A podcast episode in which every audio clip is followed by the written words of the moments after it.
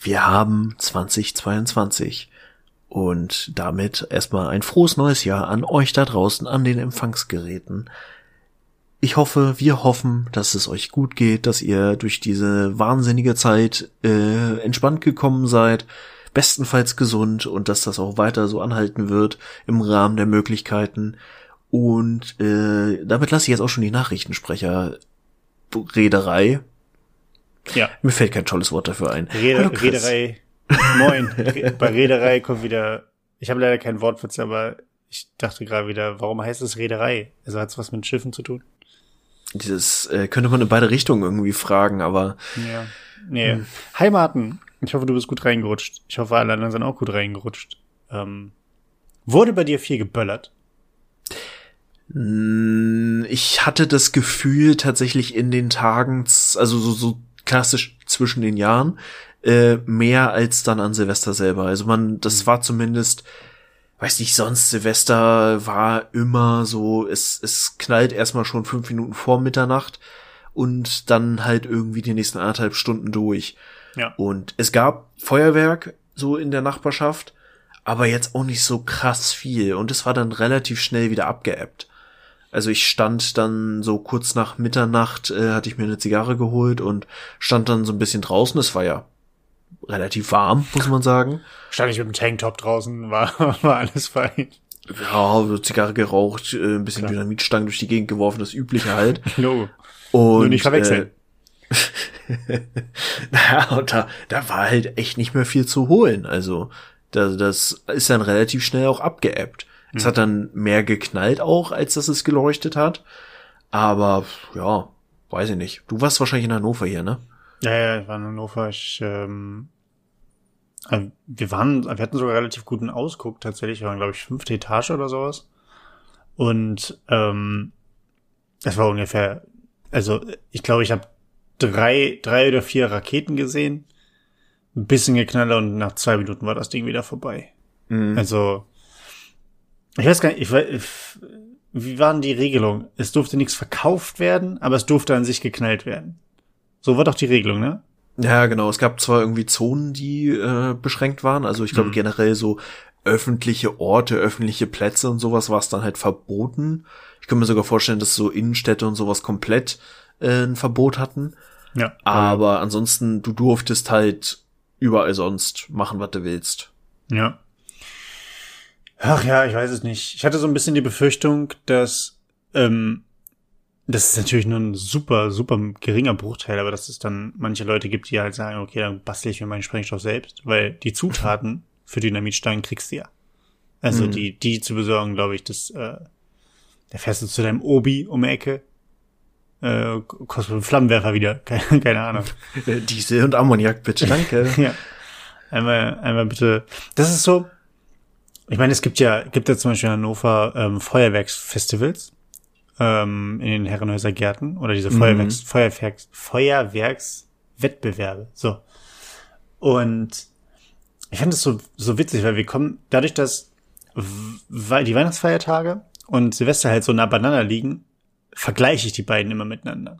Mhm. Weil man ja dann, und Weihnachten gewinnt eigentlich immer, nicht nur, weil es einfach das viel, viel bessere Fest einfach ist, nicht des Hintergrundes oder des, dem, was wir Europäer daraus gemacht haben, sondern Einfach dessen, weil es halt viel Essen, viel Familie, ähm, Besinnlichkeit, du machst dir wieder eine Wohnung nochmal schön, saugst nochmal durch und so.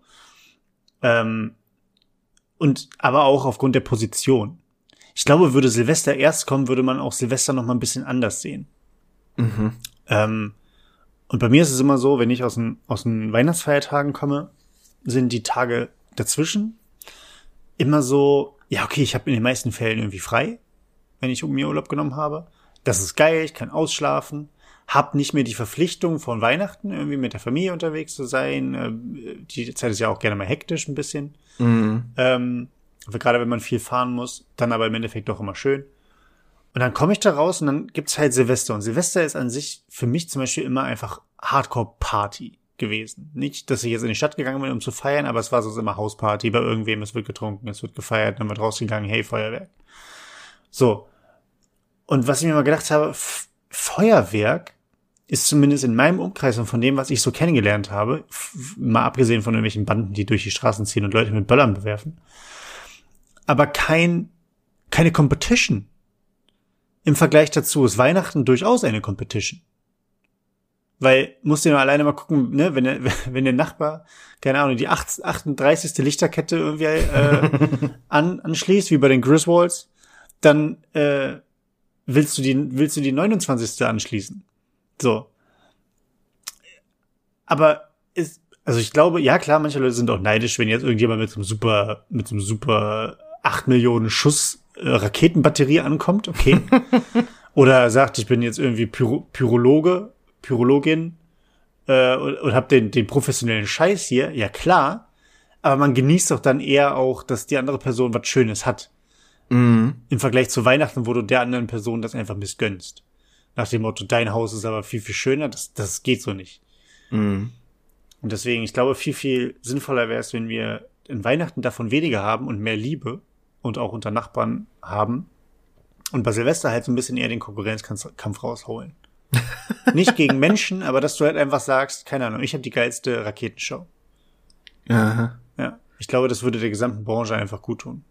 Mm, ich muss sagen, ich fühle deine These jetzt noch nicht so richtig. ich auch nicht. aber also, ich dachte, das, das ist ein guter Einstieg. Also ich weiß es nicht. Also ich habe zumindest generell nicht unbedingt oder ich versuche es an den Stellen, wo ich es dann tatsächlich mal habe, zu vermeiden. Und bei Weihnachten habe ich es überhaupt nicht dass ich mich groß mit anderen vergleiche. Mhm. So ist mir einfach, ich finde das meistens tendenziell einfach nur anstrengend, wenn Leute sich da am besten mit so blinkenden 85 Neonfarben irgendwie den Balkon zupflastern, um ihre 20 Quadratmeter Wohnung komplett auszuleuchten bis ins letzten Millimeter. So, nee, ist, ist nicht meine Baustelle. So, ich habe hier meine zwei Lichterketten, die sind eher aus Winterdepressionsgründen vorhanden, weil ich das Licht schön finde und es eh viel zu viel dunkel ist in der Zeit. Mhm. Aber abgesehen davon, äh, ich bin, ich, ich mochte Silvester sehr gerne, schon, also früher zumindest, einfach weil ich Feuerwerk sehr geil finde. Hm. Ich bin inzwischen einfach aus Umweltschutz und Tierschutz und sonstigen Schutzgründen sehr dafür, dass es einfach komplett aus Privathand entfernt wird. Ja. Hatte dazu aber wiederum neulich einen ganz interessanten Gedanken gehört, es ist halt auch leicht aus der Position von du hast Zeit deines Lebens Silvester einfach machen können, was du willst und du hast also ich habe in meiner Kindheit sehr sehr viel Schneemeller mit äh, D-Böllern zerlegt ja. und in wirklich jede Form und Farbe zersprengt und hatte sehr viel Spaß daran, inklusive am nächsten Tag noch mal rausgehen und die restlichen Böller äh, irgendwie in Brand setzen, die halt äh, irgendwie Blindgänger waren und so. Also ich habe das halt alles schon ausgelebt, jahrelang. Und jetzt zu sagen, ja, brauchen wir eigentlich auch nicht, ist halt auch ein bisschen scheinheilig, muss man dazu sagen. Wenn du halt dagegen irgendwie, keine Ahnung, einen Zehnjährigen siehst, der denkt, oh geil, noch drei Jahre, dann darf ich auch mal einen Böller zünden, weil Papa das erlaubt. Ja. Hm. Aber, weiß nicht, Silvester habe ich eh schon vor ein paar Jahren so für mich den, den Flair verloren. Ich glaube, ich war 2000 17, 17, 18 habe ich das letzte Mal gefeiert, so richtig. Letztes Jahr, also von 20 auf 21, habe ich so einen kleinen Vier-Leute-Abend gemacht, aber das war's dann auch. So, ansonsten finde ich das immer einfach nur anstrengend und ich finde halt diesen, der, dieser Abend ist schon immer sehr überprojiziert gewesen. Mhm. So von wegen, es muss der beste Abend mit der besten Party und dem besten Alkohol sein. Ja. So, ja, nein. Also immer in dem Moment, wo du so viel Erwartung auf einer Stelle hast, kannst du eigentlich nur enttäuscht werden. Ja, und im Endeffekt ziehst du dir den 3,50 Euro Wodka rein. Also das ist halt, ähm, was ich, was ich wahnsinnig faszinierend finde bei, bei Silvesterabenden, aber auch allgemein bei Partys, wie sich das verschiebt, wenn man älter wird. Früher war es halt wirklich, jeder bringt Alkohol mit und dann wird einfach gesoffen. Und es wird gesoffen aus aus allen möglichen Trinkeinrichtungen, die die Küche hergibt. Mhm. Wenn du Glück hast, hat jemand irgendwie so eine, so eine 200er Palette Pappdosen oder Papp, Pappbecher hingestellt. Mhm. Die dann halt auch weg waren und man sich gewundert hat, wo ist denn mein Pappbecher? Ich habe doch erst den 18. genommen. ähm, und dann, und 800 ging dann noch bei Bierpong drauf und, und so weiter und so weiter. Und mittlerweile holen die Leute ihr gutes Geschirr raus, ihre Sektgläser, die auch wirklich spezifisch Sektgläser sind. Da wird nicht aus einem normalen Glas Sekt getrunken, nein, Sektgläser, mhm. die zweimal im Jahr rauskommen. Ähm, und dann wird daraus Sekt getrunken. Aber das ist ja voll nicht auch das Ding. Dann trinkst du Sekt quasi zum Anstoßen. Und dann kommen diese Gläser weg. So, ja, du hast, dann, dann werden nochmal so angehaucht und dann so Barkeeper-mäßig äh, mhm. Ja, schön reinspucken und mit einem dreckigen, dreckigen Lappen sauber machen, so wie das echte, echte Männer machen. Nein. Ähm, das ist, das ist so faszinierend.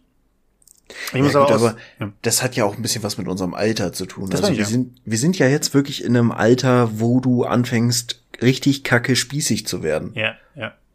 Ja, aber auch, also manch, mir wäre das zum Beispiel jetzt überhaupt nicht wichtig. Ich würde, würde vollkommen fein sein, auch, auch irgendwie Freunden oder sowas, wenn die vor, vorbeikommen oder so, sagen so, nimm dir halt einfach irgendein Glas und schenk eins. Mir egal, ob das jetzt eine, eine Whisky-Cola-Mische ist oder ob das jetzt eine, äh, der, der, der 20 Euro Prosecco oder 20 Euro Sekt. Das ist mir dann Wumpe halt, mach halt.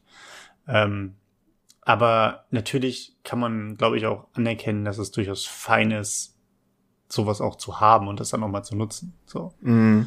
Ähm, was ich so interessant fand, war auch noch, das war, im, ich weiß nicht, in welchem Zuge das kam, aber auf einmal waren sie da, ähm, Plastik-Sektgläser. Die waren auf einmal da. Mhm. Ich weiß, ich kann mich noch erinnern, dass meine Mutter irgendwann ankam und meinte, ey, ich hab was richtig cooles, Plastiksektgläser, weil die nimmst du mit raus, benutzt die und wenn du so, wenn äh, an sich brauchst du die nicht wegschmeißen, kannst du wieder mit nach Hause nehmen. Und das nächste Mal wieder benutzen. Voll umweltfreundlich. Ja, wird wahrscheinlich inzwischen auch anders gesehen. Glaube ich nämlich auch. Ja, es war, war irgendwie so ein Ding, sagen wir, der, der letzten zehn Jahre, dass so generell Plastikbesteck und Geschirr und Gedöns, also nicht das Plastik, was irgendwie wir in unserer Kindheit hatten, ja, was gut. so schon 223.000 Mal durch den Geschirrspüler gelaufen ist, wo du schon auch gesehen hast, dass da irgendwie richtig tief reingeschnitten wurde und alles mögliche. So dieses gute Plastik, wo auch wirklich kein, kein Weichmacher mehr im Ansatz drin ist, ja. sondern dieses, dieses Plastik, was den Eindruck macht, fünfmal kannst du draus trinken, wenn es richtig gut läuft, auch noch zehnmal, aber dann ist ja. auch wieder gut. So. Hm. Da frisst sich quasi der normale Orangensaft, den du in deinen Sekt machst, schon durch, weil er zu sauer ist. ja, schlägt ja schon Blasen, ja. Ja, wirklich, wirklich. Also, aber gut. Ist heute eigentlich gar nicht Thema, aber ich, das ist so Feier, Feiertagsblues. Aber du hast, hast du bestimmt auch schöne Dinge gemacht über die Feiertage. Wir haben schon gerade ein bisschen besprochen, du hast dich ins Harry Potter Rabbit Hole begeben und äh, bist jetzt ein Hufflepuff der sechsten Stufe. Äh, hast du dir eigentlich schon deinen Zauberstab eigentlich ausgewählt? Also wurdest du ausgewählt quasi von deinem nee, Zauberstab? Nee, also auch wenn ich jetzt meinen ersten äh, Harry Potter Brief äh, habe und bekommen habe, mhm. kam ich noch nicht dazu, in die Winkelgasse zu gehen und mir von Ollivander einen äh, Zauberstab nee. auswählen zu lassen oder mich auswählen zu lassen. Äh, Oh, ich Nein, weiß, was du nächstes Jahr kriegst zum Geburtstag. ich werde ihn wahrscheinlich nicht selber machen, aber ich werde ihn selber kaufen. Und ähm, ja, nein, äh, mal gucken, was für, was für einen Kern du bekommst. Ich bin mir noch nicht sicher, ob es das Einhorn wird oder Trollschnurhaar, keine Ahnung. ähm, nee, aber ja, tatsächlich. Ich bin sehr, also irgendwie, man hat ja so seine Traditionen. Ich meine, ich glaube, wir haben vor ein paar Wochen schon drüber gesprochen, dass wir angefangen haben, langsam wieder die Harry Potter Filme ja. durchzugucken. Äh, ich war, glaube ich, tatsächlich nur in Anführungsstrichen bis zum dritten gekommen vor Weihnachten war dann irgendwie mehr so bei anderen Sachen wieder rausgekommen. Und ja, dann äh, halt der, der, der Schubser, der mich in das Rabbit Hole wirklich tief, tief eingetaucht hat, war dann jetzt so dieses ganze Thema mit der Anniversary-Doku, die jetzt äh, auf Sky verfügbar ist. Mhm. Was mich jedes Mal wieder aufregt, wenn ich Sky irgendwas geben muss und sei es nur halt Geld oder meine Daten oder whatever, weil Sky ist einfach der letzte Scheißhaufen. Ich reg mich jedes Mal wieder drüber auf, über diesen Player und die Handhabung und alles. Aber gut. Äh, wir ja. werden übrigens nicht von Sky gesponsert. Werden wir wahrscheinlich auch nie wieder, aber egal. Richtig. Nein, aber äh, an dieser Stelle auch klare Empfehlung. Diese Doku ist einfach der ultimative Hammer hat mich sehr erfreut. Äh, ist ja, ja, relativ einfaches Rezept. Also die, ich habe auch schon den ersten Aufreger aus dem Bekanntenkreis gehört, so von wegen, ja toll, jetzt machen sie so eine Scheiße wie bei der Friends Reunion, mhm. so einfach so, so billig Content mit so ein bisschen Behind the Scenes Footage und alten Leuten, die vor der Kamera sitzen. Ich habe Friends nie gesehen und auch die Friends Reunion nicht geguckt, aber mich hat das Ding jetzt schon sehr gepackt, weil es sehr liebevoll gemacht ist. Sie haben sehr, sehr viele Geschichten vom Set und auch sehr viel, sehr viele Hauptdarsteller, also die drei Hauptdarsteller plus halt diverse Nebendarsteller, hm. plus halt eine extra Bereich, was mich sehr ergriffen hat mit quasi den ganzen Schauspielern, die gestorben sind, was halt in 20 Jahren schon einige sind. Mhm. Ähm, aber auch so dieses ganze, ich meine, da waren so viele Schauspiellegenden einfach mit dabei. Und dazu halt Kinder, die in diesen zehn Jahren ja super viel gelernt haben und sehr viel eben auch von diesen Schauspiellegenden gelernt haben. So Gary Oldman war da noch mal dabei. Und so da gibt's sehr sehr schöne Geschichten, die halt in dieser Doku erzählt werden ähm, was eben auch die, die äh, drei und auch die anderen Kinder gelernt haben, wie die unterschiedlichen Regisseure mit ihnen umgegangen sind. Also muss man sagen, da hat man schon, schon viel richtig gemacht in dieser ganzen Saga. Und also mich hat sehr, sehr ergriffen, wie gesagt. Ich habe jetzt in den Tagen danach nochmal alle anderen Filme gesehen. Ähm, jetzt gestern zuletzt den äh, 7.2 und ja, also es ist schön. Ich freue mich noch mehr auf das Theaterstück, was ich mir irgendwann in diesem Jahr geben werde, weil ich es geschenkt gekriegt habe. Und äh, tatsächlich auch auf den dritten Teil von Fantastische Tierwesen. Mhm. Die muss ich tatsächlich noch mal gucken. Also weil da weiß ich tatsächlich nicht mehr. Ich weiß nur, dass sein Koffer ein eigenes, also sein Koffer ist riesig. Ähm, ja, muss auch sagen, bei es lag vielleicht aber auch insgesamt daran, dass die bei der Friends Reunion einfach nicht so mit, mit, mit der Magie herangegangen sind. ähm, nee, aber auch vielleicht einfach nicht mit, nicht, nicht so in dem Maße mit dem Herzen, weil man muss ja mal ehrlich sein, Friends war groß auch vor unserer Zeit. Mhm. Ähm, zumindest waren wir halt einfach noch zu jung, um diesen Hype mitzukriegen. Wir sind ja quasi in einem Alter gewesen, wo wir wirklich mit How I Met Your Mother als, als Friends ähnlich ähm, dann richtig losgelegt haben. Und von daher, ich habe Friends halt geguckt, aber jetzt so mit mit äh, um die 30 rum so. Und natürlich ist es eine super Serie und natürlich finde ich auch die Charaktere geil, aber ich habe jetzt auch keine keine tiefere Bindung, dass ich Friends jedes Jahr gucke oder kein oder oder dass ich sage, ich hole mir ein Joey T-Shirt oder sowas. Und wohingegen Harry Potter, glaube ich, einfach noch viel viel mehr Anknüpfungspunkte liefert, vor allen Dingen auch für uns, weil wir ähm, einfach auch was das Alter angeht, einfach mit den Schauspielern gleich alt sind, ne? Also und mitbekommen haben. Wir haben die Bücher gelesen. Oder hattest du alle Bücher gelesen? Tatsächlich nein. Hat aber so ein bisschen auch da bei mir einen zeitlichen Kontext. Ich habe in meiner Jugend generell sehr wenig und sehr ungerne gelesen und habe dann erst exakt zu meinem 17. Lebensjahr herausgefunden, warum weil ich dann, als ich mit 17 meinen Führerschein gemacht habe, nee, gar nicht mit 17, mit 16, äh, weil ich aber noch meinen, meinen Moped-Führerschein gemacht habe, äh, da musste ich einen Sehtest machen. Mhm. Und ich habe nicht damit gerechnet, aber ich bin durchgefallen. Aus heutiger Sicht, äh, ich trage eine Brille und seitdem trage ich eine Brille, weil ich weitsichtig bin. Mhm. Und seit ich eine Brille trage, weil weitsichtig, ne, ich kann auf kurze Entfernung nicht gut sehen, ja. aber halt in der Ferne sehr gut. Deswegen konnte ich das immer sehr gut kompensieren. Aber erst seit ich meine Brille habe, habe ich angefangen, richtig gerne und viel zu lesen. Ich tue es heutzutage viel zu wenig, aber ähm, deswegen habe ich die Harry Potter Bücher bis heute, ich glaube, die ersten beiden habe ich gesehen und ansonsten bezieht sich meine Harry Potter Liebe sehr viel auf die Filme. Mhm. Ich, ich glaube tatsächlich aber, ich, ich meine, ich hatte die gelesen als Kind. Ich will sie jetzt immer noch mal lesen, aber ich habe noch so viele andere Bücher auf dem Zettel und ich lese halt einfach seit, seit Ewigkeiten nicht mehr so richtig aktiv.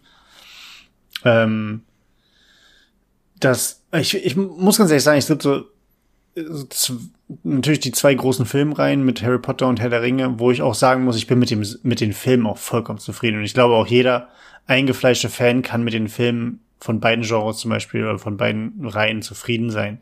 Mhm. Klar, es gibt immer noch EnthusiastInnen, die halt sagen, okay, aber in den Büchern ist diese eine Szene, die ist in den Filmen nicht und die ist aber super game-changing und das beste Szene und schade, dass sie die nicht reingenommen haben. Ich glaube aber, dass overall man einfach die Filme als, als Erfolg einfach noch abstempeln kann. Und klar, es gibt Leute, die können damit nicht connecten, weil sie das Thema Zauberei oder was auch immer oder Fantasy doof finden. Es gibt andere Leute, die zu alt sind oder zu alt waren und dadurch halt nicht mehr irgendwie reingekommen sind. Ähm, aber gerade gerade für unsere Generation ist das ein mega großes Ding und ich glaube, dass sich auch diese Tradition irgendwie das einmal im Jahr zu gucken, auch um die Weihnachtszeit rum, ähm, gerade bei unserer Generation sehr sehr stark festigt und manifestiert irgendwie. Auf Kann ich mir Fall. zumindest sehr gut vorstellen. Ja, vor allem, ich finde Harry Potter, ich meine, der erste kam 2001 raus, glaube mhm. ich. Ja, muss ja, wenn jetzt gerade das 20-Jährige war. Ähm, ich finde, die Filme sehen auch heute noch sehr, sehr gut aus. Und sicher werden die, sagen wir mal, in 20 Jahren nicht mehr so krass aussehen, weil wir dann wahrscheinlich äh, irgendwie mit VA-Brillen äh, und Gefühlsanzügen äh, durch die Welt laufen können mhm. oder durch moderne Filme oder whatever das Medium dann ist.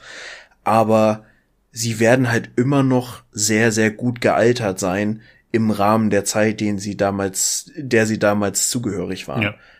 So, und ich, ich meine, am Ende des Tages ist äh, das für unsere Generation ist Harry Potter, also nee, andersrum, für, für, sagen wir mal, unsere Ki äh, folgende Generation, die Kinder, die jetzt geboren werden, mhm. wird Harry Potter ungefähr den Zeitabstand haben wie für uns die alten, alte Star Wars Trilogie. Ja. Und auch die begeistert uns ja bis heute. Das ist auch, das ist auch das Ding und ich, ähm, ich glaube, man muss sich halt einfach auch für das gesamte Medium an sich begeistern können und auch ein bisschen auch über, ich hätte es jetzt schon fast wieder in die Marvel-Schiene, in die Marvel-Schiene gezogen und damit den, den Zorn auf mich gezogen. ähm, dass man halt auch einfach sagt, ich, nicht nur, dass ich mir einen Film angucke, der toll ist, der auch objektiv gesehen von, von, oder subjektiv gesehen von vielen Leuten als gut betitelt wird oder als gut empfunden wird und sage, ich kann nicht ausmachen, was diesen Film toll macht, aber ich finde ihn toll, sondern ich glaube, es geht darum, dass man, wenn man dann nämlich eine Ebene tiefer geht, dass man sagt, ähm, die, die, die ganze, die Stimmung äh, ist, ist toll zusammen mit den, mit den Schauspielerleistungen der Charaktere oder die Charaktere sind toll geschrieben. Und in der nächsten Ebene wäre es dann sowas wie, das Bühnen oder das das das äh, das Bühnenbild ist der absolute Hammer. Äh, wenn du in Hogwarts reinkommst, sowas gab's noch niemals. Oder bei Herr der Ringe, wie sie quasi die die bei Herr der Ringe ist zum Beispiel fast das Beste für mich die Landschaftsshots. Mm. Also das ist fast fast das Beste am ganzen Film irgendwie. Und so hat hat dann auch, glaube ich, jede Person, die sich nicht nur ich guck den Film, finde ihn toll, kann aber nicht sagen weswegen und schalte dann aus, sondern mal ein oder zwei Ebenen tiefer mit, mit der ganzen Materie auseinandersetzt und auch mit sich selber. Was finde ich denn so toll daran? Und das bezieht sich auf alles, auf Musik, auf Kunst, auf jegliche Form der Darstellung. Ähm, dass man da natürlich auch eine, eine, intensivere Bindung zu den ganzen Sachen aufbaut und dann natürlich auch Dinge toll findet. Also ich meine, ich kann mich erinnern, ich habe als Kind Neville als totalen Vollidioten, äh, habe mich irgendwie ein bisschen über den lustig gemacht, wo ich kein Deut besser war und aussah und was auch immer. Ähm, und jetzt mittlerweile finde ich den Charakter einfach nur wahnsinnig toll. So, also es ist einfach ein, ein, super geschriebener Charakter und auch super gespielt von ihm. So. Ähm, und, und so hat man, glaube ich, dass, dass man Filme auch, die, die älter sind, als die Altern gut be bezeichnet, weil es, da geht's ja nicht nur um Kameratechnik oder um CGI, sondern da geht's einfach darum, ob die, die Geschichte, ob die Charaktere noch nachvollziehbar sind und ob die Geschichte, die erzählt wird, einen immer noch mitreißt. Und das tut es zum Beispiel aber Star Wars, der ja noch viel, viel älter ist. Es tut es einfach. Und ähm, da ist es egal, ob man irgendwie sieht, dass es in der Badewanne gedreht wurde, keine Ahnung. nee, wo war das in der Badewanne gedreht? Bei, bei der Weiße Hai? Das weiß ich gar nicht. Es gab doch irgendeinen, irgendeinen berühmten Film, oder das Boot? Also irgendeinen berühmten Film, wo man in einer, in einer Szene, in einem Frame irgendwie ausmacht, dass man den Stöpsel sieht oder so von der Badewanne. Mhm. Ja, wie, äh, keine Ahnung. Ja, tatsächlich finde ich das bei Star Wars immer ein bisschen krass, weil man ja teilweise sehr sieht, dass es äh, in so Modellen und Miniaturmodellen gedreht ist. Ja. Und aber tatsächlich habe ich bei Harry Potter in der Doku West gesehen aus einer Filmszene, was mir vorher noch nie so aufgefallen ist. Und zwar, und das, ich habe mich da mit einer Freundin drüber unterhalten die Tage, die sagte, das ist eigentlich fast immer so in Filmen, man achtet da nur nicht so drauf. Harry Potter trägt in 99% der Szenen in seiner Brille keine Gläser. Ah, ja, ja. Reflektieren nicht, ne? Reflektieren nicht und wahrscheinlich auch genau deswegen sind sie halt nicht drin, so dass du nicht ständig eine Spiegelung oder keine Ahnung, sogar eine Kamera oder sonst irgendwas siehst in der Spiegelung der Brille. Aber tatsächlich habe ich mir dann so ein bisschen Spaß draus gemacht, als ich jetzt die Filme gesehen habe, dass immer wenn er von hinten gezeigt wird, hat er Gläser drin. Oder auch ein paar Szenen, wo es irgendwie regnet oder so, wo ja. dann halt die Tropfen auf dem Glas sind. Da sind sie dann auch drin. Also da haben sie schon sehr sinnvoll drauf geachtet, wo ja. sie es halt drin haben und wo nicht. Ist schon geil, dass man, dass darauf halt geachtet wird, ne? Also, das ist echt schon Wahnsinn. Aber auch gerade bei dem, bei dem Thema, ähm, dass Filme halt gut altern, du musst mir überlegen, und da, mir fällt gerade kein Beispiel ein, aber ich vergleiche das, wenn es um Filme geht, auch was so Technik und, und allgemein das Aussehen eines Films im Vergleich zu heutigen, also damals im Vergleich zu heute, vergleiche ich immer mit den Computerspielen. Ja. Computerspiele von 2001 im Vergleich zu Computerspielen jetzt. Ich glaube, ich habe neulich einen ne, ne kurzen Zeitraffer gesehen von den Call of Duty Teilen von 1999 bis jetzt. Alter, wenn du, wenn du diesen Vergleich dir anguckst oder den FIFA-Teilen, FIFA 2001 im Vergleich zu 2022, Hollerie die Waldfee. Mhm. So, und dann, dann muss man halt tatsächlich sagen, dass, wenn man dann vergleicht Harry Potter im Vergleich zu heute irgendeinem Fantasy-Film, äh, der State of the Art gemacht ist, das ist nicht so weit weg. So, und da, da liegt halt auch die große Kunst irgendwie da drin, ne? Also, ähm, aber okay. Gut, wir sind schon ja, sehr, nee. sehr nah in dem, in dem Bereich Film, ich wo wir eigentlich gar nicht so elendig, elendig lange bleiben wollten.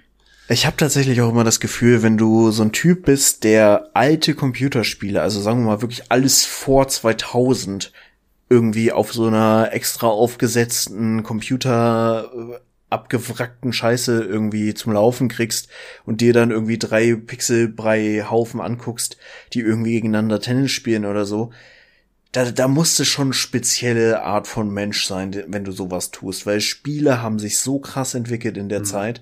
So, ich denke mal, ab 2004, 2005 ist das einfach so ein Quantensprung.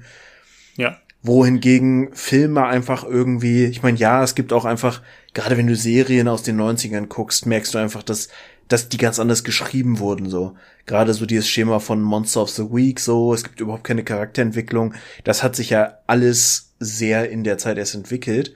Bestes Beispiel ist von mir immer Stargate, weil die ersten zwei Staffeln Stargate sind so richtig alte Schule und ab Staffel 3, 4 hast du so einfach diese frische, für die Zeit fast moderne Art des Storytellings. Hm, begeistert mich nach wie vor immer noch die mhm. Serie. Aber ja, du, du hast schon recht, wir wollten uns da gar nicht so vertiefen. Aber lass mich mal den Überleitungsversuch äh, machen. Gibt es noch einen Unterschied, der dir äh, in den Sinn kommt, wenn du an Harry Potter 1 und Harry Potter 2 denkst? Ja, ähm, eine Sache, die mir sehr, sehr stark dabei auffällt, ist, ähm, du erinnerst dich in der, in der, im ersten Film an die Szene, wo äh, er kurz bevor er nach Hogwarts geht, erst in so ein Verlies geht und seine Eltern ihm mehr Geld zurückgelegt haben? Ja. Daran musste ich gerade denken, aber ich weiß auch nicht wieso. Interessant. Nein, äh, ähm, der Euro, ne? Der Euro kam. Die, die Karten waren auf einmal doppelt so teuer. Ja. Auch wenn sich's nicht so anfühlte. Auf jeden Fall. Nein, aber äh, Spaß beiseite. Wir waren ja tatsächlich schon vorher auf das Thema gekommen. Äh, der Euro ist 20 geworden jetzt mit äh, Jahreswechsel. Woo! Yeah. Und wir sind ja nur beide mehr oder weniger, also wir beide haben 2002 nicht wirklich in Anstellung verbracht. Ich meine, ich war elf. Ja. Zehn. Ich weiß nicht, wie alt ich war. Auf jeden Fall noch nicht alt genug. Auf jeden Fall unter 18. Richtig. insofern war es jetzt für uns nicht unbedingt auf den Gehaltscheck ein Unterschied, aber was hast du denn so für Emotionen, wenn du an die D-Mark denkst? Ganz ehrlich, ich kann mich eigentlich nicht mehr dran erinnern.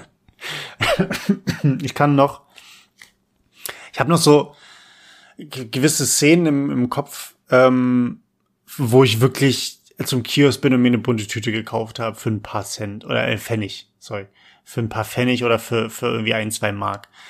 Ich weiß noch, das hatte dann irgendwie auch gefühlt jeder, dass man, äh, ich hatte so ein, so ein, so ein Buch mit so Klarsichtfolien drin, wo irgendwie die 5-Euro-Stücke reingekommen sind, die irgendwie besonders waren, also nach Jahreszeit. 5 Dann Mark. irgendwie. Äh, 5 Mark, meine ich ja, sorry. die 5 Mark-Stücke. Die 5 Mark-Stücke finde ich übrigens immer noch geil, weil die waren halt einfach noch mal größer als die 2-Euro-Stücke. Ja. Und die haben sich halt angefühlt wie wirklich, wie wenn du mit so einer Golddublone bezahlst. Also ich weiß nicht, das war, vor allem, weil es war es ja damals in der Zeit, wenn man irgendwie klein war und mit seinem 5-Mark-Stück losgerannt, äh, losgerannt ist, konntest du dir halt wirklich gefühlt den ganzen Kiosk kaufen. Mhm. Ähm, und ähm, ja, das ist, das ist, das ist noch so eine Erinnerung. Und es wurde mir aber auch heute das ganze Thema auch von wegen Euro Teuro und so. Ähm, wurde mir aber auch klar, ich habe heute eine Folge King of Queens geguckt. Mhm. Und King of Queens das kommt ja auch ein bisschen aus einer anderen Zeit. Klar, die haben jetzt nicht die D-Mark und den Euro, aber hab die Folge gesehen, wo Doug und Deacon 5000 Dollar gewinnen. Aber es Mhm. vertuschen müssen, weil Doug sonst auffliegt, dass er das Geld äh, überhaupt genommen hat, um zu wetten. Mhm. Und sie versuchen den ganzen Tag 5000 Dollar auszugeben und sie geben das aus für Essen, sie fahren in Ferrari, äh, sie lassen sich so zwei Mu Musiker, die dann irgendwie in deren Wohnzimmer spielen, lassen sich nach Hause schicken, äh, lassen sich massieren, ähm, bla bla bla und haben im Endeffekt irgendwie 700 Dollar ausgegeben. und sie haben keine Ahnung, wie sie das Geld loswerden sollen. Und wo ich mir auch dachte, alleine den Ferrari zu mieten, würde heutzutage mehr als 5000 Dollar kosten. So. Und das ist, das so, also, das hat mir heute auch nochmal vor Augen geführt, dass früher erstens alles besser war, alles günstiger war. Und ähm, ich aber mittlerweile sagen muss, ich will die Mark gar nicht zurück. Weil das, also, das war auch eine Zeit, wo ich einfach zu jung war, wo das Thema Geld, ich war froh, dass ich was im Sparschwein habe. Ich war froh, dass ich, ähm, dass ich mir, wie gesagt, eine bunte Tüte kaufen konnte, dass ich mir, keine Ahnung, zu Videobuster fahre und mir irgendwie ein, ein Spiel oder einen Film oder was auch immer ausleihen kann, noch auf VHS. Mhm. Ähm, da war ich sehr froh. Alles, was mit Geld, mit, mit Unterhalt, mit, mit Miete und mit dem ganzen Scheiß zu tun hat, mit Arbeits-, also mit Gehältern und so, keine Ahnung, da bin ich raus. Ähm, deswegen, ich von meiner Seite aus habe mich so dran gewöhnt, ähm, an den Euro und den Euro zu haben. Und ich glaube mittlerweile auch, dass der Umstand, dass wir den Euro als Gegenwert, in, oder nicht als Gegenwert, als Konkurrenten zum Dollar auf dem Markt haben, oder auch zu, zu zum Yen und zum, ich weiß nicht, was die viertgrößte, fünf, die, die Top 4 oder Top 5, keine Ahnung, ähm, Währung am Markt sind. Und dass wir halt in Europa einfach damit zahlen können. Das ist halt in der heutigen Zeit einfach Gold wert. Ne? Also die deutsche Mark zurück jetzt ähm, äh, wieder irgendwie loslaufen und umtauschen, nur weil man in Europa ins Nachbarland fährt. Also bitte. Ja. So. Ähm, das ist so. Genau, das ist meins. Wie stehst du zur Mark? Ich habe so eine gewisse Nostalgie, wenn ich daran denke. Tatsächlich haben meine Eltern auch noch so ein paar Markscheine, auch irgendwie, ich habe ich hab irgendwann mal 200 Markscheine gefunden bei meinen Eltern in der Schublade. So, also die, die, ab und zu hast du so ein Ding halt mal in der Hand und denkst so, ach stimmt, da war dieser Dude drauf und diese komische Olle. Die Ey, so, ich fand, das waren immer irgendwelche blauen und lilanen Schlümpfe, ne? Ey, ohne Scheiß, dieser, dieser, ich glaube, ich glaube, war das, war das 10 Mark? 10 Mark oder, oder 5 Mark? Alter, das war ein Schlumpf. Du kannst mir erzählen, was du willst. Es war ein Schlumpf. Die haben einen Schlumpf auf den, auf den, auf den Geldschein gedruckt. Der hatte so eine komische Mütze auf. ja, die sahen auch alle sowieso aus wie ausgedacht. So, das sieht, sahen halt nicht aus wie Menschen, die tatsächlich mal existiert haben, wobei sie das bestimmt haben. Aber ja, weiß ich aber nicht so. Gut, die hatten auch Pickelauben auf, keine Ahnung. Nein, aber ansonsten habe ich sehr viel so dieses kindliche, f- Spielschema-Thema, was, was ich mit der Markt verbinde. So, ich weiß noch, dass äh, es gab doch diese Starter-Sets, die man seinen Kindern schenken konnte, die aber einfach so eine absolute Frechheit waren, weil die nicht nur quasi den Umrechnungskurs, sondern irgendwie dann noch mal das Doppelte an Mark gekostet haben, um so ein Starter-Set für Euros yeah. zu haben. Äh, das, das war, also ich weiß, dass meine Oma sowas selber gemacht hat und dann quasi mir einmal ein Set mit Mark und einmal ein Set mit Euro geschenkt hat. Und ich war so, oh mein Gott, oh mein Gott, das ist so aufregend, das ist so viel Geld und oh mein Gott, das ist ganz was Besonderes. Dann erinnere ich mich sehr gut, ich weiß nicht, ob du das auch hattest, dass man dann angefangen hat, einfach so die Euros, einmal quasi die Münzen aus jedem Euroland zu sammeln. Ja. Das Buch muss ich auch bestimmt noch irgendwo haben. Und ich hatte es nie vollständig, weil mir irgendwie eine Münze aus Finnland fehlte oder so ein Spaß. Mhm. Aber abgesehen davon würde ich auch sagen, also jedes Mal, wenn ich in ein Land fahre, wo ich Geld tauschen muss, denke ich hinterher, was eine unnötige Kacke. Ja. So. Alleine, alleine elektronischer Zahlungsverkehr über PayPal zum Beispiel, ne? Also macht sie halt so. Ja. Also da dann zu sagen, ich, ich gehe wirklich irgendwie an Geldautomaten und muss mir darüber Gedanken machen, was ich jetzt hier eintippe, ob das alles soweit passt. Dann hast du ja in manchen Ländern sogar, also in manchen gibt es Geldautomaten, die dir halt sagen, so, das ist in deiner Ursprungswährung, so viel hebst du jetzt in deiner Ursprungswährung ab, dass du es halt grob kalkulieren kannst, aber sonst musst du halt irgendwie mit dem Handy da stehen und sagen, okay, wie viel ist denn das jetzt? Das ist halt super nervig.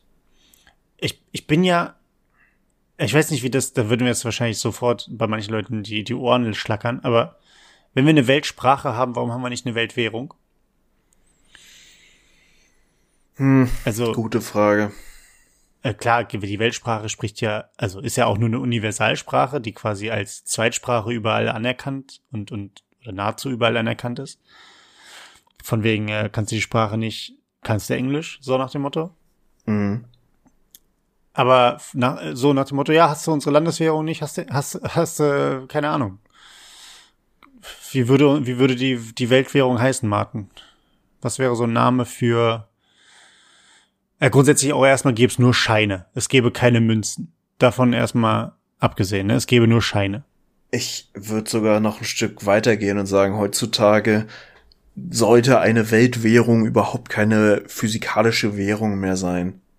Ja, aber das kannst du nicht machen, weil es immer noch Leute gibt, die keinen Strom haben, ne? Also.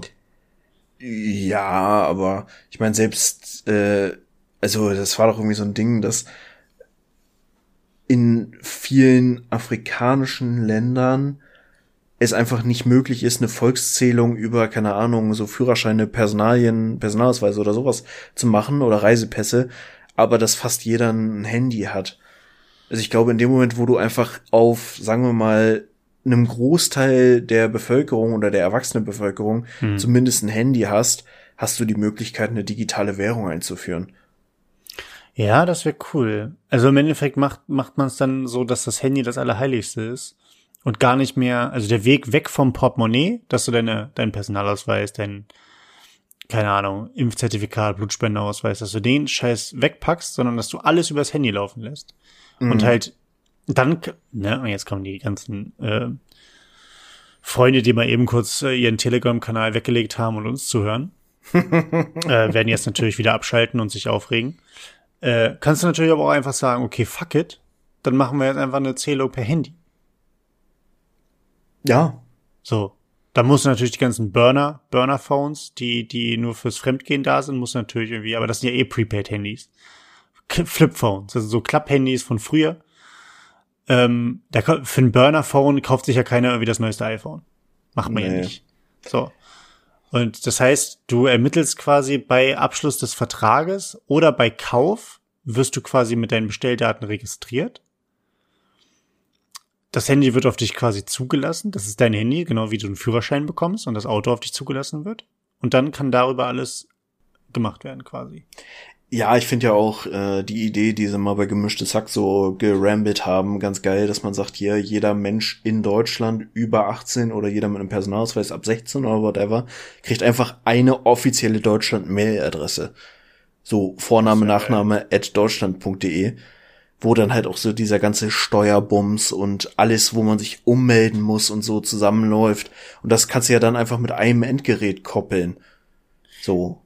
Ja, die Namensdopplung werden lustig, ne, wenn du da mit Zahlen arbeitest, ne? Das äh, ist so. Da musste man dann nochmal überlegen, wie man es irgendwie macht, aber. Aber jeder darf sich nochmal einen, einen Spitznamen dazu überlegen. Dann machst du das wie, wie quasi bei, bei den ganzen Gamern, weißt du, da hast du irgendwie, äh, keine Ahnung, wenn wir jetzt mal Max Mustermann nehmen, hast du dann irgendwie Max Fragmaster 4000 Mustermann. so, at deutschland.de. Und ähm, ja, das ist auch noch deine offizielle Bewerbungsadresse, ne? Also, keine Ahnung. Wie hieß der Typ früher, der auf ähm, der bei Andreas Türk und bei Arabella Kiesbauer war? Wie hieß er? Äh, Playboy 51. Playboy, Playboy 51? Ja. Dann heißt er da irgendwie, keine Ahnung, Ronny, Playboy 51, äh, Sch Schmidt. So. Ja, ja kann man auf jeden Fall was draus machen. Ich denke, hey, gut, das geht jetzt in eine ganz andere Richtung, aber äh, irgendwie sowas wird ja auch in absehbarer Zeit kommen. Mhm. Genauso wie in dem Moment, wo man einfach noch mehr Dinge auf Smartphone verpflichtend macht, wie halt ein Impfausweis oder keine Ahnung, auch hier quasi Check-in, Datenhinterlegung, bla blub, wird einfach Internet oder zumindest ein Smartphone mit Internetfähigkeit einfach ein Grundrecht werden. Mhm. Ja, es, es ist auf jeden Fall notwendig, um na gut, da können wir jetzt, eigentlich können wir uns jetzt wieder direkt aufregen und sagen, ah, wir kriegen es in Deutschland, Deutschland ja noch nicht mehr hin, vernünftig irgendwelche Internetleitungen zu legen, sodass äh, wir keine, keine schwarzen Löcher mehr irgendwo haben oder Funklöcher. Aber gut, regen wir uns nicht drüber auf. Ja, das ist, äh, Angst. Ja, wir schön schon wieder Angst und dafür würden ja auch ganz, ganz viele Euros gebraucht werden.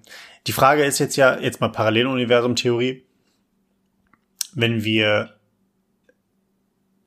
nicht den Euro hätten, sondern weiterhin mit unserer D-Mark gelaufen wären, wo wären wir jetzt? Martin, was wäre so ein, so ein Szenario, wo du sagst, da wären wir, mach mal, mach mal einen Spruch. Wären wir im, im Jahr, keine Ahnung, 2001, äh, 2002 ste stehen geblieben? Wären wir eher so ein 1980 Russland?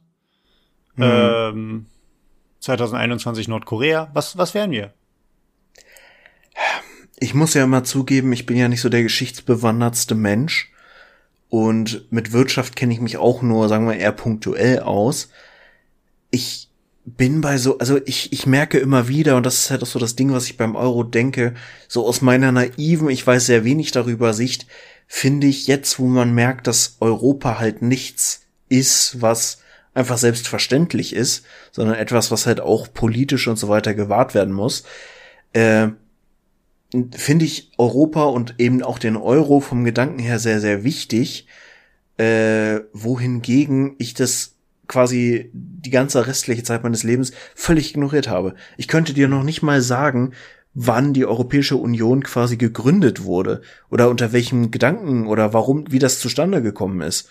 Äh, und ich kann dir halt auch nicht sagen, ob es jetzt irgendeinen großen Unterschied gemacht hätte, wenn man quasi weiter einfach mit jeder Währung gehandelt hätte. Mhm. Weil ich mir bis heute nicht ganz sicher bin, welchen globalen Stellenwert Europa oder die Europäische Union besser gesagt hat. So, natürlich könnte man sagen, einfach mal so aus dem Bauch raus sagen, ja, wahrscheinlich würde der Ostblock noch existieren oder wieder existieren äh, und ansonsten gäbe es nur noch China und Amerika auf der Welt. Mhm. Einfach so random. Aber pff, du, ich kann es dir nicht sagen, weiß ich wirklich zu wenig von. Ja, also es ist schwer, da halt reinzugehen. Ich glaube tatsächlich, also gerade die Leute, die, die so oft auf der EU und auf dem diesem Gemeinschaftsbund rumhacken und haten und sowas. Ähm, man muss ja aber mal auch realistisch sein, dass das Thema Staatenzusammenschlüsse oder bestimmte, an die Staatenzusammenschlüsse meine ich gar nicht, hier bestimmte Handelsabkommen, äh, die schon über, sei es freiwillig oder auch nicht freiwillig. Aber das sehen wir auf der ganzen Welt. Also gerade irgendwie Nachbarstaaten, die jetzt nicht Erzfeinde sind, ähm, handeln ja seit seit Hunderten und Tausenden von Jahren irgendwie regelmäßig miteinander und da gibt es dann irgendwie äh, bestimmte Beziehungen, die miteinander aufgebaut wurden, die dann halt gepflegt werden, weil die einen haben irgendwie Kartoffeln und die anderen haben irgendwie Moorrüben und dann wird halt mhm. getauscht, dass du eine lecker Suppe machen kannst. Also das ist äh, das ich glaube tatsächlich, also das ist nichts Neues, will ich in dem, in dem Zusammenhang sagen. Deswegen ist es halt einfach nur mal neu gedacht, weil es halt natürlich das Ganze auf einen, auf einen Kontinent oder auf einer, auf einen Bereich einer Kontinentalplatte halt ausweitet.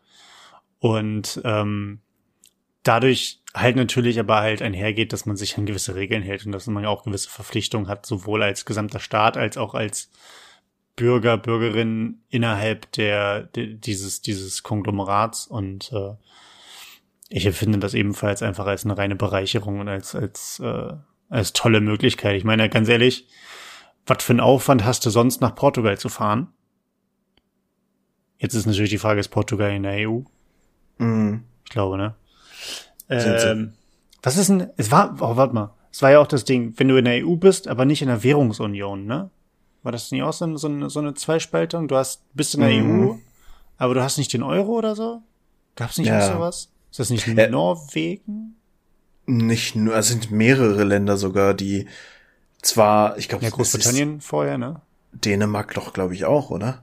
Dänemark, die haben die Krone, ja. Okay. Ja, aber das ist halt auch so eine Sache. Das müssten wir theoretisch wissen, tun wir aber nicht. Ähm, könnt ihr ja gerne mal einen Wikipedia-Artikel zu lesen. Mhm. Ähm, ich glaube tatsächlich aber auch insgesamt, dass wenn wir, wenn jedes Land bei sich selbst geblieben wäre und einfach gesagt hätte, gut, wir haben unsere Währung, unsere Währung ist toll, dann ähm, hast du halt natürlich auch super viel Kampf natürlich wieder, weil ähm, da greift halt ja wieder ganz stumpf einfach der, der Markt mit Angebot und Nachfrage und äh, wenn du ein Land bist, was gute Voraussetzungen hat und eine starke Währung, ähm, da hast du natürlich, kannst du natürlich ganz anders auch mit, mit Verhandlungspartnern umgehen. Was glaube ich einfach nicht was einfach zu mehr Spannungen, glaube ich, geführt hätte innerhalb der, innerhalb von Europa und den europäischen Ländern, als quasi die Möglichkeit, alles offen zu gestalten. Mhm. Sowas wie Tourismus wäre halt ganz, ganz anders gelaufen. Und dadurch natürlich aber auch insgesamt kultureller Austausch, Migration, ähm, Aufklärung über andere Kulturen und Nationen ähm, und halt in dem Sinne halt auch wissenschaftlicher Fortschritt. Also alleine, alleine der ganze Scheiß, wenn du, wenn du wenn du sagst, wir, wir wollen jetzt irgendwie ein Handelsabkommen aus dem Boden stampfen und ein Wissenschaftsabkommen und du musst mit jedem Einzelnen immer individuell verhandeln und jeder will seinen eigenen Vorteil und bla bla bla bla bla, äh, dann, dann glaube ich schon, dass man sich oder dass wir uns noch nicht an dem Punkt befinden, an dem wir uns gerade befinden. Gerade was so Lebensstandard angeht in der, in der gesamten Europäischen Union, was Stand ähm, von, von, äh, von der Technologie angeht, was Forschung angeht, was den ganzen Kram angeht. Auch, auch äh, medizinische Versorgung. Also, dass allein es jetzt möglich ist, dass irgendein Militär, dass die Bundeswehr Leute aus Italien mhm. nach Dänemark fliegt, um sie dort ins Krankenhaus zu packen. Was das für ein Aufwand gewesen wäre, weil dann hätte einfach bei einer Pandemie jeder gesagt, ja, fuck it, ihr seid für euch verantwortlich. Und dann hätten wir halt in Europa halt wahrscheinlich, wahrscheinlich, keine Ahnung, größeres Massensterben, als wir es aktuell haben. Das Obwohl stimmt. aktuell. Es wird ja nicht als Massensterben bezeichnet. Das würde ja Panik machen. Aber zumindest hätten wir halt mehr Probleme in den einzelnen Ländern, als wir es so haben. Ja, das stimmt. Wenn ich so, kannst du dich noch dran erinnern? Also bei mir sind so, ich, ich weiß, dass ich, als ich so, sagen wir mal, unter zehn war und bei meinen Großeltern sind wir ein paar Mal nach Tschechien gefahren, so mhm. zum Einkaufen und bla. Und ich kann mich da noch so richtig an Grenzen erinnern. Also so richtig mhm. auch mit Grenzkontrollen und oder auch als ich das erste Mal in meinem Leben irgendwie nach Paris gefahren bin, musste ich auch noch extra einen Kinderausweis beantragen und so. Ja. Und inzwischen die ganzen Grenzen, da gibt's ja nicht mal mehr, also du siehst manchmal noch so Reste davon, aber es ja. gibt ja überhaupt keine Grenzen mehr so richtig zwischen den europäischen Ländern. Das ist eigentlich eine mega tolle Sache, ne? Ich meine, ja klar, ja. wenn die Leute jetzt wiederkommen und sagen, oh, super viel, was da durch, durch den Maschendrahtzaun schlüpft, keine Ahnung. Ähm, oder durch den nicht vorhandenen Soundstift. Aber ich finde es halt einfach toll. So, das ist ja auch ein, ein, ein Zeichen allgemein, dass sowas funktionieren kann. Und vor allen Dingen heißt es ja auch nicht, dass wir jetzt ein, ein Europa sind, wo ähm, alle gleich sind. Und das meine ich vor dem, nicht vor dem Hintergrund, dass wir alle Menschen sind und alle dieselben Rechte haben und ähm, sondern alle, dass wir alle quasi was soll ich sagen? Also, dass wir trotzdem, wir haben ja unsere, unsere Eigenarten. Wir sind ja, wir sind ja trotzdem irgendwie hier in Deutschland unterwegs und unsere Kultur ist anders als die dänische. Und mhm. unser Essen ist anders als das dänische. Ähm, natürlich gibt's viel Anpassung und es gibt viel Austausch, was ja einfach eine Bereicherung ist, aber es heißt ja auch nicht, dass wir ein Kontinent sind und offene Grenzen haben, dass jetzt auf einmal alle Menschen irgendwie die Kulturen so verschwimmen, dass es alles zu einer komischen Masse wird, sondern ähm, es ist halt einfach eine eine absolute Bereicherung und ein, ein Austausch, den ich als sehr, sehr positiv empfinde. Ja, steht auch irgendwie, also für mich steht Europa sehr viel für Toleranz. Ja. Und das ist wichtig und das sind auch einfach Werte, mit denen ich sehr gut sein kann und die ich gerne leben kann. Und umso wichtiger, ich meine, es wird halt schwierig, wenn du halt Länder hast, die Mitgliedstaaten sind, aber irgendwie anfangen, die, die europäischen Werte oder so das demografische Grund, äh, demografische, demokratische Grundverständnis abzubauen, mhm. Äh, Stichwort Polen. Aber abgesehen davon ist eine europäische, ein europäischer Grundgedanke schon sehr, sehr wertvoll. Ja, auf jeden Fall. Ähm, wir haben jetzt gerade darüber gesprochen, dass der, dass der Euro 20 Jahre alt geworden ist.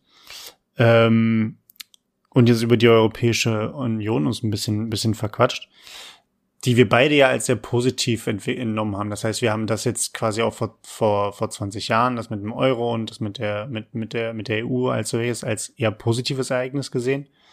Ähm, wir hatten kurz vorher mal gesprochen, dass in den Corona-Zeiten jetzt ähm, oder in den, in den Corona-Jahren ähm, gar nicht so viel passiert ist, zumindest halt einfach dieses Thema Corona sehr viel andere Sachen, die passieren, so ein bisschen wegdrückt.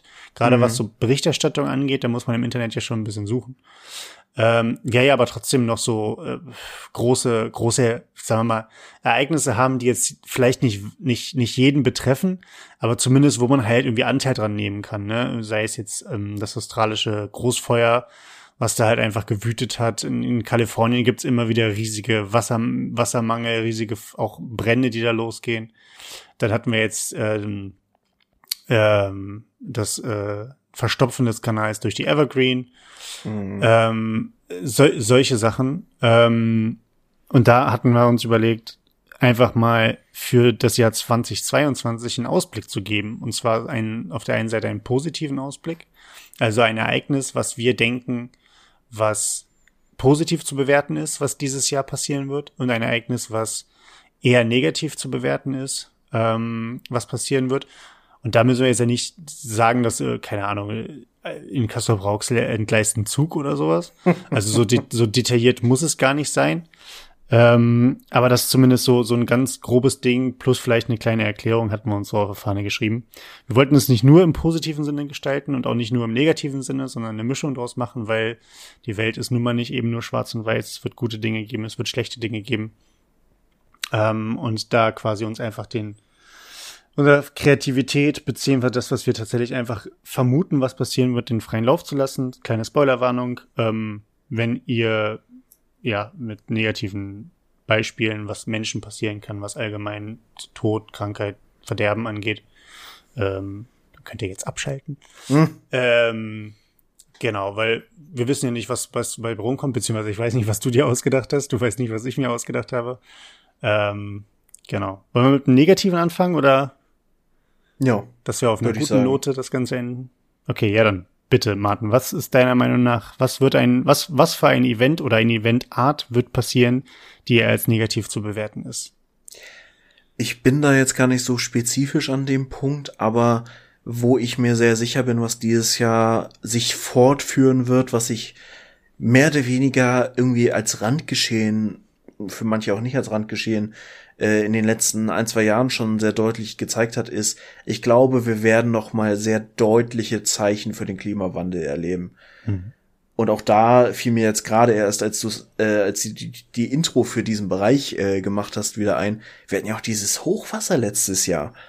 Ja. In Deutschland, was ja, einfach stimmt. ein Jahrhundert-Hochwasser war, was halt uns äh, regional jetzt nicht groß betroffen hat, aber was halt schon echt ein Ding war. Mhm. Und ich glaube, solche Sachen, ich hatte jetzt die Tage noch eine Schlagzeile gelesen, oder was ist Schlagzeile? Ein Blogbeitrag von der Antarktis, dass da jetzt gerade festgestellt wurde, dass da ein riesiger, ein riesiger Gletscher quasi im Begriff ist, kaputt zu gehen und auch in den nächsten fünf Jahren schon komplett verschwinden könnte, was irgendwie einen geschätzten Anstieg des Meeresspiegels um 65 Zentimeter mit sich bringen würde. So, das ist halt, alter, fünf Jahre. Wenn das stimmt, ja. haben wir echt ein Problem. So, ja. und ich glaube, nicht ganz so drastisch, aber solche Dinge werden uns einfach sehr intensiv beschäftigen und vor allem auch schon in diesem Jahr beschäftigen. Mhm. Ist die Frage, was dann halt dabei, dabei wieder rumkommt, ne? Also alleine Klimaproteste, ähm, die öffentliche Diskussion darum, zumindest kriege ich sie aktuell nicht mehr mit. Also das Thema Klima, ja, es kommt noch mal ab und zu raus, aber ähm, inwieweit ist tatsächlich jetzt auch so ein bisschen dank, was heißt dank, äh, durch Corona auch was ist, was von der Politik ähm, dann besprochen wird, auch dankend irgendwie angenommen wurde nach dem Motto, oh, jetzt haben wir ein akutes Thema, was wir behandeln, das dominiert dann irgendwie alle Schlagzeilen und ähm, danach gehen wir den Klimawandel an. Das ist ja aber auch genau das, das, das, das Problem, dass jetzt irgendwie versucht wird, äh, oder von einigen versucht wird, das Ganze irgendwie wegzuschieben ähm, vor dem Punkt nach dem Motto, ja, Klimawandel später erstmal müssen wir wieder irgendwie Party machen können. Ähm, ich weiß gar nicht. Es liegt ja natürlich auch, wie gesagt, an der Berichterstattung und an dem, was man halt lesen kann. Ähm, aber meiner, meiner Ansicht nach ist da die Diskussion aktuell, was Klimawandel angeht, auch schon wieder ziemlich tot irgendwie. Ich habe gerade so ein bisschen Gefühl, das Gefühl, es teilt sich auf, dass die Leute, die einfach die ganze Zeit gesagt haben, ey, wir müssen jetzt was tun, das ist fünf vor zwölf, ja. die, die resignieren einfach nur. Und dadurch ist das Thema nicht mehr ganz so krass präsent. Und ich tue mich selber noch sehr schwer. Ich habe jetzt irgendwie neulich, äh, oh Gott, ja, ich habe zufällig beim Durchseppen Teil von dem Jahresrückblick mit äh, Kollege Nur äh, mhm ge gesehen und ich fand einfach alles daran ziemlich scheiße, vor allem weil seine Witze in der Regel anderthalb Jahre zu spät kommen. Aber der kam dann halt auch mit so einer richtig pointierten Gedanken von, ja, vielleicht sollten wir einfach nicht versuchen, was gegen den Klimawandel zu tun, sondern wir sollten anfangen, auch die Politik sollte anfangen, einfach mit dem Klimawandel zu leben und Maßnahmen entsprechend einzuleiten. Und das finde ich einen sehr, sehr ekligen und sehr, sehr krassen Gedanken. Einfach zu sagen, ja, wir können es eh nicht verhindern, also müssen wir jetzt einfach nur quasi die Folgen abdämpfen. Ja, höhere Dämme bauen einfach. Also alles ja. einfach mal so zwei Meter nach oben schrauben, klar. Äh, mehr Hochhäuser, das wäre die Lösung. Wir machen es wie äh, die Skyline in New York. Wir bauen einfach hoch, weil dann können so die ersten zwei Etagen überspült werden, macht ja nichts.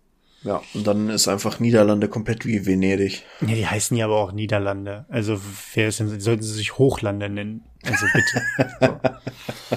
ähm, ja, ich muss auch sagen, was den Kollegen angeht, da bin ich mittlerweile, was heißt mittlerweile auch schon vor ein paar Jahren, ähm, sehr von ab. Weil das alles sehr, naja, gut, lass uns nicht darauf rumreiten, egal. Ähm, mein Thema, was, ähm, das mag jetzt auch die Leute wieder spalten, was ich denke, was als schlecht für mich zumindest zu bewerten ist, ähm, da nehme ich mich aber auch nicht von aus tatsächlich, ähm, ist die WM in Katar. Mhm. Ähm, und ich glaube in dem Zusammenhang, dass die WM in Katar, glaube ich, einfach trotz des ganzen Blowbacks und trotz der ganzen Diskussion um das Thema ähm, Boykottaufforderung, ähm, dass das keine Wirkung haben wird. Sowohl in dem Land nicht, äh, was den globalen Fußball angeht nicht, und auch was die Meinung einzelner Leute angeht nicht. Das heißt, die Leute, die Fußball gucken wollen, gucken Fußball.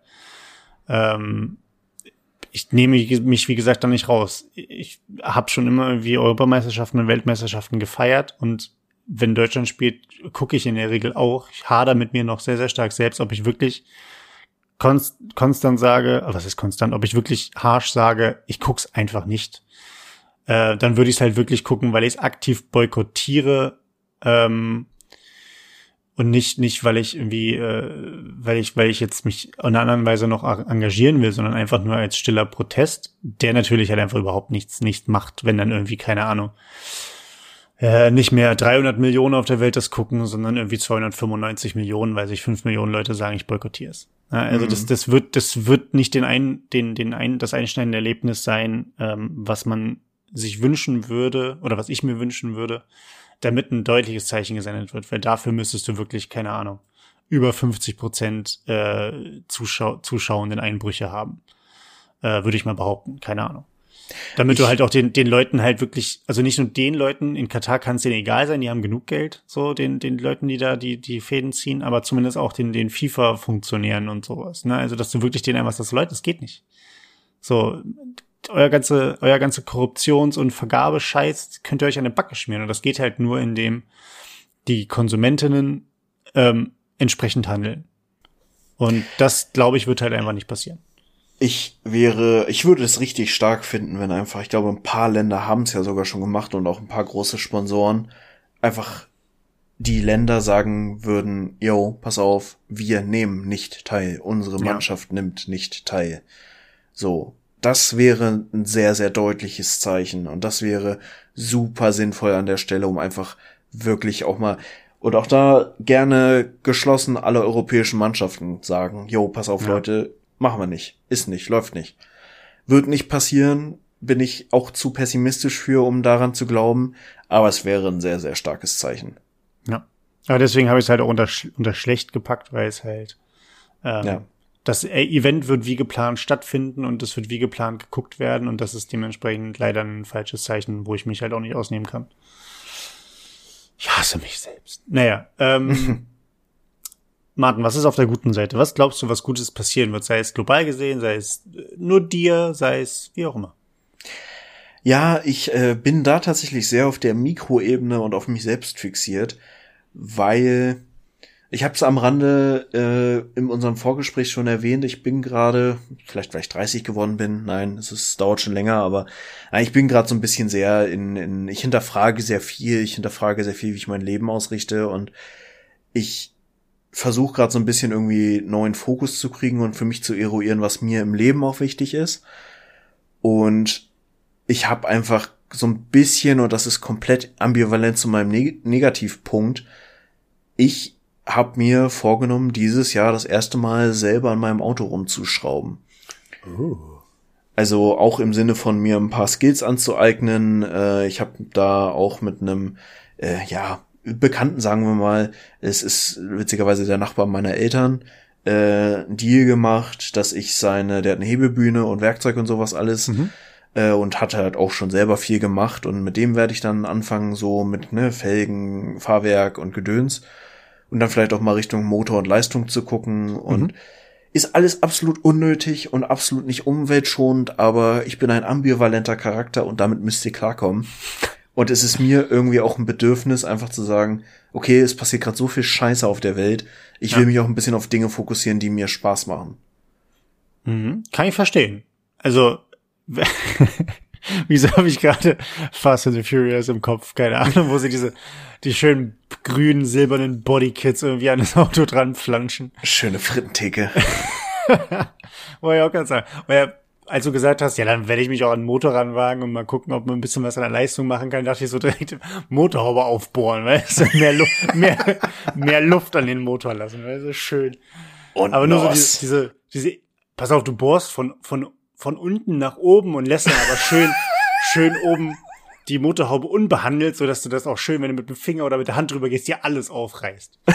ähm, ja, finde ich, finde ich sehr gut. Also, ich find, bin ja grundsätzlich auch äh, Freund davon, handwerklich tätig zu sein. Und äh, gerade das Thema an Autos rumschrauben ist ja durchaus mittlerweile ein sehr komplexes geworden, dadurch, dass die Autos nicht mehr irgendwie nur aus Mechanik und ein bisschen Elektronik bestehen, sondern 90 Prozent Elekt Elektrik sind, Elektronik sind und ähm, ja, 10 Prozent nur noch irgendwelche Zahnräder sind.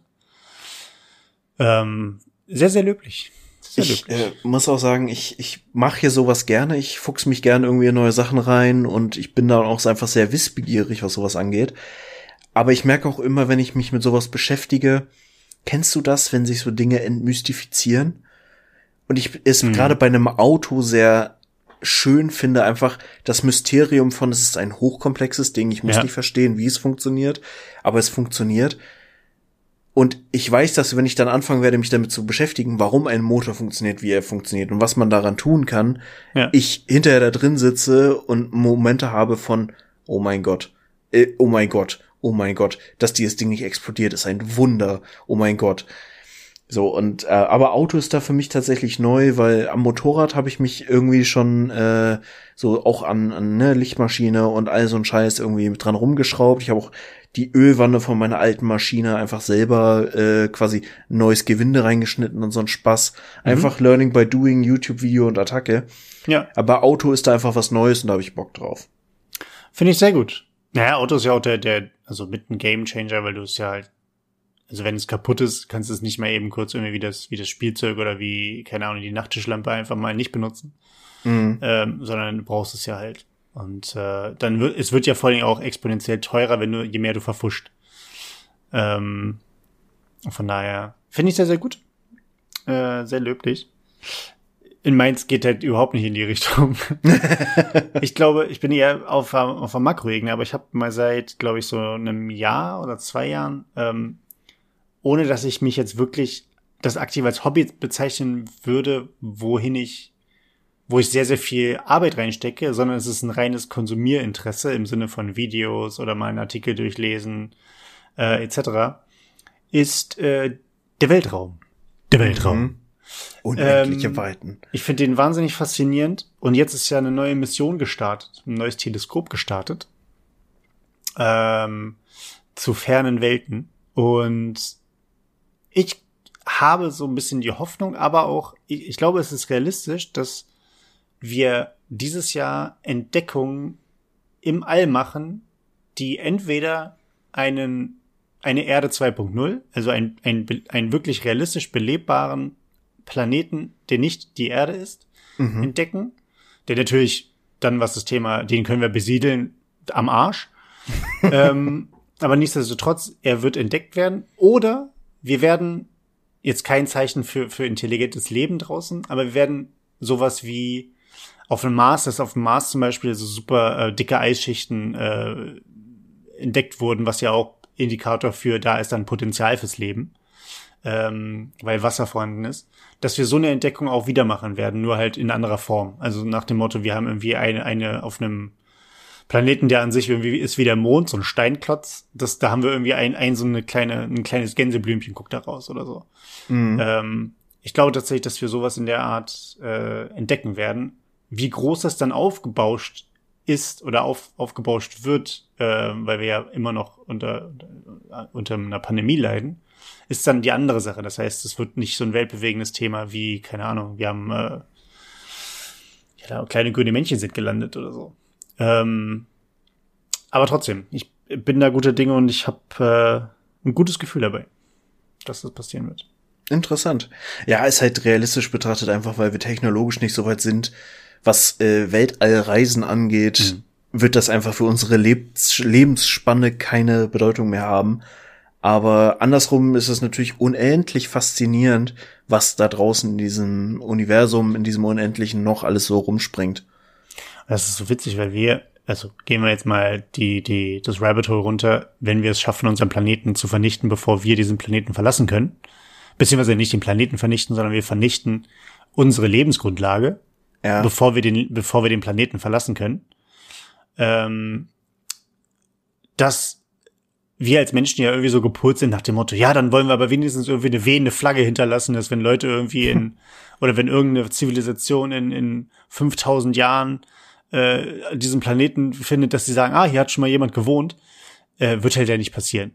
Also realistisch gesehen ist die Zeit, in der wir leben und die Zeit, in der wir vor allen Dingen auf diesem Planeten leben, was das gesamte Universum angeht, ist ja, also ist ja so ein kleiner Bruchteil, den, können, den kann sich ja kein Mensch, der sich jetzt nicht mit Mathe intensiv beschäftigt, sich vorstellen, wie klein der ist.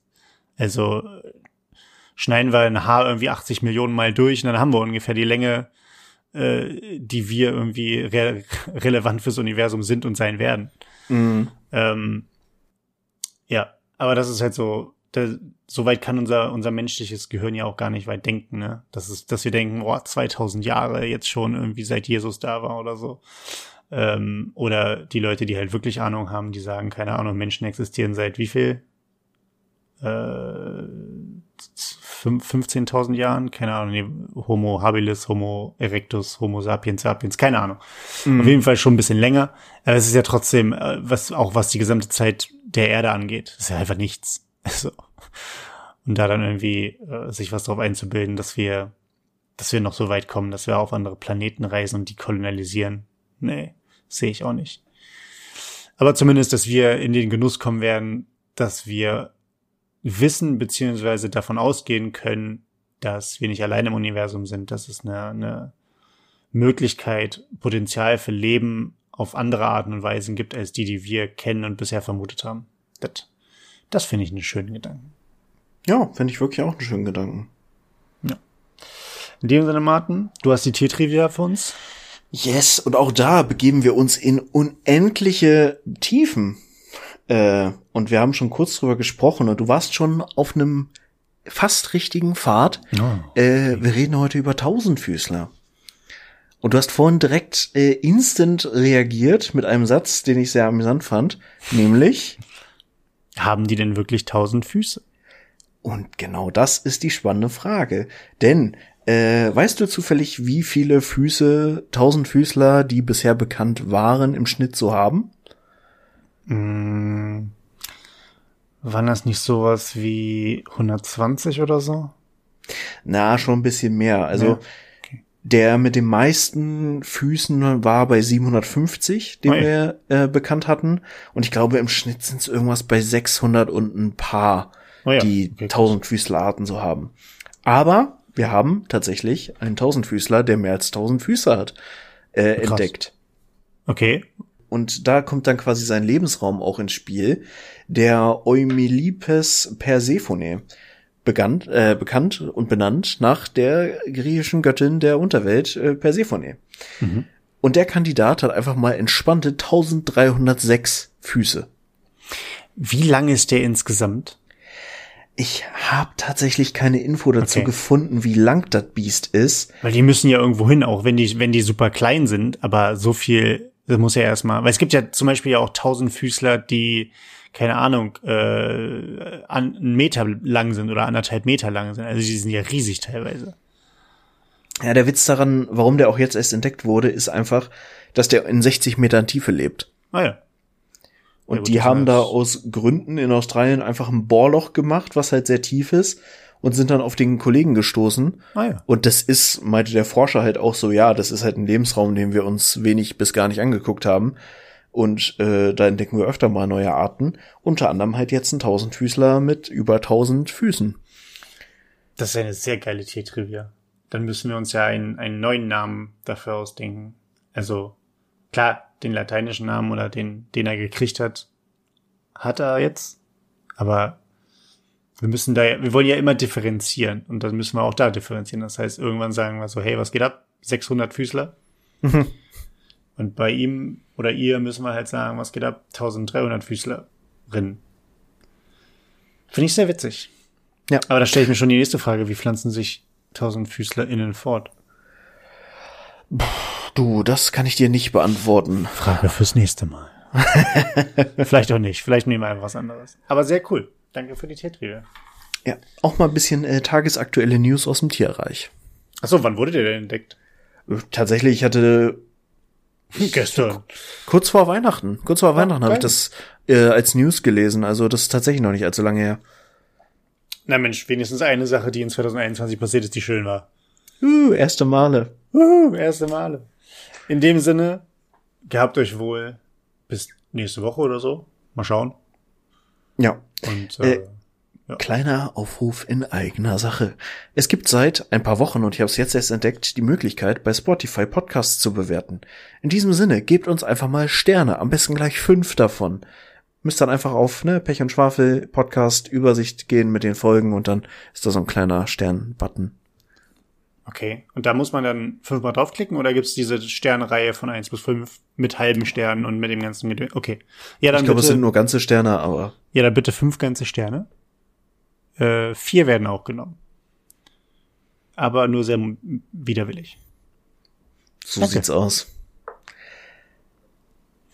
Ja, in dem Sinne machen wir das Schluss, ne? Ja, machen wir, machen wir die Bude Ja. mal dicht hier für Würde ich sagen, 2022 und dann würde ich sagen, wir haben euch lieb. Macht's gut. Ciao.